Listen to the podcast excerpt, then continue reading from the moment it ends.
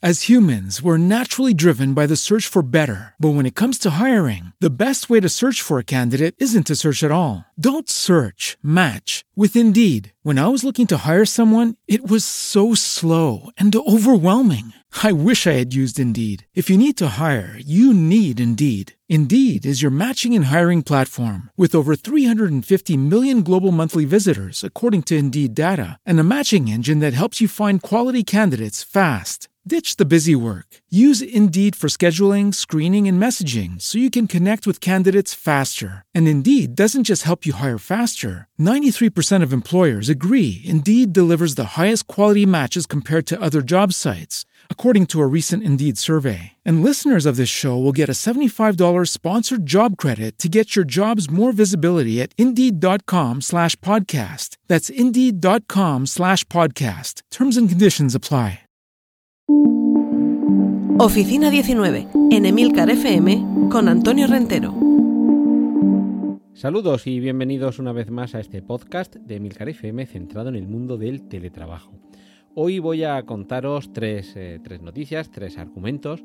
Uno de ellos es un poquito local, porque es radiografía del teletrabajo en Murcia, pero veréis como algunos datos y, y algunas reflexiones y sobre todo eh, parte de los eh, resultados de los análisis que acompañan este estudio nos pueden servir para cualquier otro punto.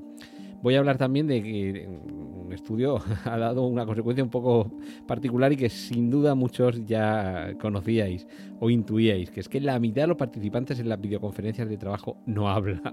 Y por último, y si da tiempo, vamos a hablar de algunos consejos de Google para teletrabajar equipo.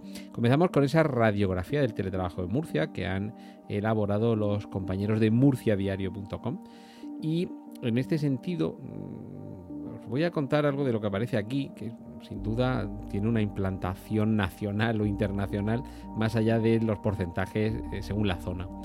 Es un estudio de Randstad Research que prevé que el teletrabajo continúe creciendo más allá de la pandemia tendremos que ir eh, viendo si se cumple o no, gracias a la digitalización, a las ventajas que presenta para la sociedad. Lo cierto es que en el caso de Murcia, este eh, informe indica que algo más del 26% de los trabajadores de la región podrían teletrabajar en los próximos años, pero este es el segundo porcentaje más bajo de España. Insisto, un 26, en concreto un 26,7%, segundo porcentaje más bajo de España.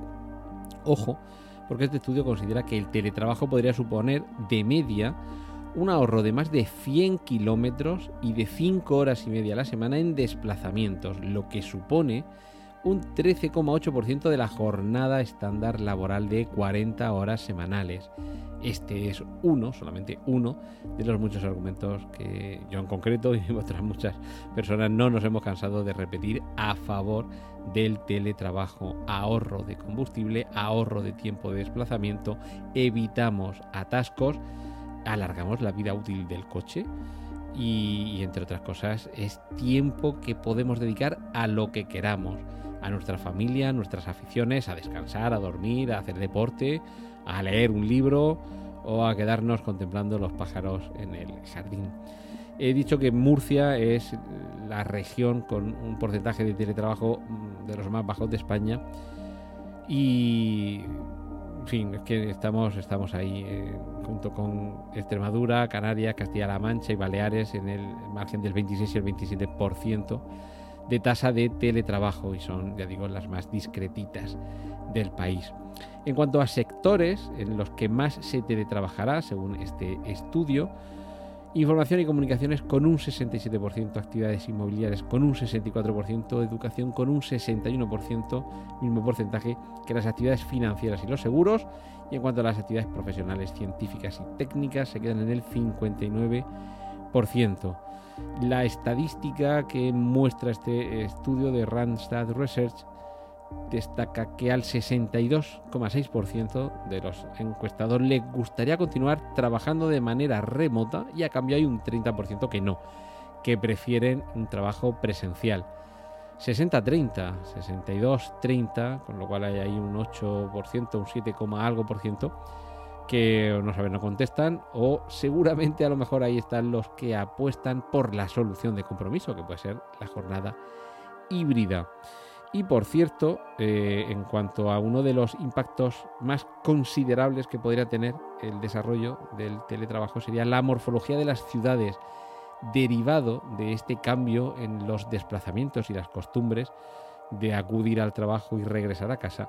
Los tamaños de las viviendas actuales tendrían que adecuarse para el teletrabajo y esto lo que eh, haría es que muchos de los que no disponen del espacio suficiente en casa opten por mudarse a viviendas de mayor tamaño. Algo que, por cierto, es más razonable en cuanto a precios conforme uno se aleja del centro de la gran ciudad. Es decir, que esas grandes urbes con grandes edificios y mucho tráfico desde un punto a otro se podría mitigar si se optara por esa, por esa modalidad de trabajo en el que o bien un día o dos días a la semana o algunas horas sueltas o en algún momento hay que acudir al centro y el resto se puede hacer tranquilamente desde casa. Claro que desde casa podemos trabajar, pero de forma un poquito activa, porque aquí tenemos otro de estos estudios, en este caso el índice de trabajo híbrido de Cisco, que muestra una falta de interacción en las videoconferencias profesionales de hasta el 48,2% de participantes que no intervienen nunca durante las reuniones de vídeo. Y aquí se aluden distintas motivaciones. Desde la propia fatiga, que esto me suena que ya lo hemos comentado, la fatiga de la videoconferencia, pero bueno, pues también la fatiga de que estoy cansado y no tengo ganas de hablar, que si la reunión fuera presencial tampoco diría ni, ni pío. Eh, la existencia de ruidos de, fondo, entonces no queremos molestar a los demás al hablar nosotros activando el micrófono porque se colará ese ruido y será molesto, o la falta de fluidez en otros idiomas, que quienes hemos tenido videoconferencias eh, o reuniones virtuales con otros interlocutores que hablan en otro idioma, en mi caso eh, en inglés, bueno, yo en inglés me defiendo, pero me he mantenido en un discreto segundo plano, entiendo perfectamente todo lo que me están diciendo, si hay algo que no he entendido he lanzado la pregunta, pero esto para quien no domina un idioma y la reunión se mantiene en un idioma ajeno al propio, también supone una barrera. Todo esto, por ejemplo, algo que con el tiempo se irá eh, solucionando con los sistemas que ya van existiendo de traducción simultánea, tanto de transcripción eh, a texto como incluso de la propia transcripción a voz para que lo escuchemos. Y vamos a cerrar esta semana los temas de conversación aquí en Oficina 19 con unos consejos de Google para trabajar en equipo de la mejor, de, perdón, de la mejor manera posible. Para empezar, si hay que compartir información, lo ideal es crear una lista de correo que facilite la comunicación con el equipo. Hay que organizar también una serie de calendarios que se puedan superponer, porque va a haber grupos de trabajo con tareas eh, mixtas entre distintos miembros, de manera que también cuando veamos la disposición de cada uno de los miembros del equipo de trabajo, podamos organizar las reuniones o la propia eh, marcha de los proyectos. Hay que tener también en cuenta la comunicación en tiempo real entre quienes están colaborando en el mismo proyecto. Y para esto es esencial la, utilización tanto de videollamadas, como ya hemos mencionado, como del correo electrónico, pero sobre todo las soluciones de mensajería instantánea y también de videoconferencia, como las conocidas Zoom, Teams, Meet o, bueno, puede servir WhatsApp, aunque sabéis que yo no soy muy partidario de WhatsApp, pero bueno, tenemos eh, los canales de chat de estas aplicaciones que he mencionado, pero quien utilice Telegram o Slack o Discord o cualquiera de estas plataformas de mensajería y de chat también debe coordinarse por ahí. Muy importante esto, en algunas ocasiones también lo he mencionado, los discos duros compartidos, de manera que la información, los documentos, los archivos estén en un lugar común, centralizado, del que se conozca cuál es la ubicación y si hay claves de acceso que disponga de ellas quien lo necesite, en el que esté todo centralizado de manera que cuando haga falta acceder a esa información, los datos se, tengan al alcance de una manera sencilla y rápida. Luego, esto ya sería más complejo, las eh, plataformas, las herramientas de organización de proyectos, de equipos, de coordinación en tiempo real.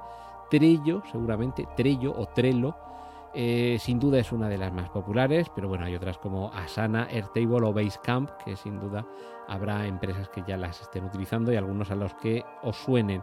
Si no, echadle un vistazo sobre todo a Trello, tal como suena, T-R-E-L-L-O, que incluso para gestión de proyectos individuales es bastante eficaz, es decir, para gestionar los propios proyectos que uno lleva en marcha. Y lo que llevamos esta semana en marcha es que se nos acaba el Oficina 19. La semana que viene, más. Un saludo de Antonio Rentero.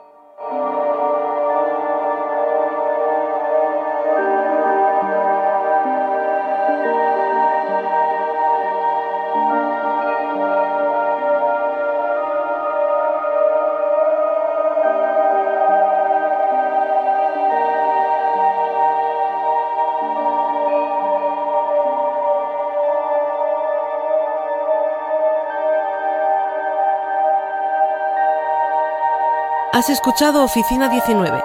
Hay más programas disponibles entre www.emilcar.fm barra oficina 19 y puedes ponerte en contacto a través de Twitter con arroba Antonio Rentero.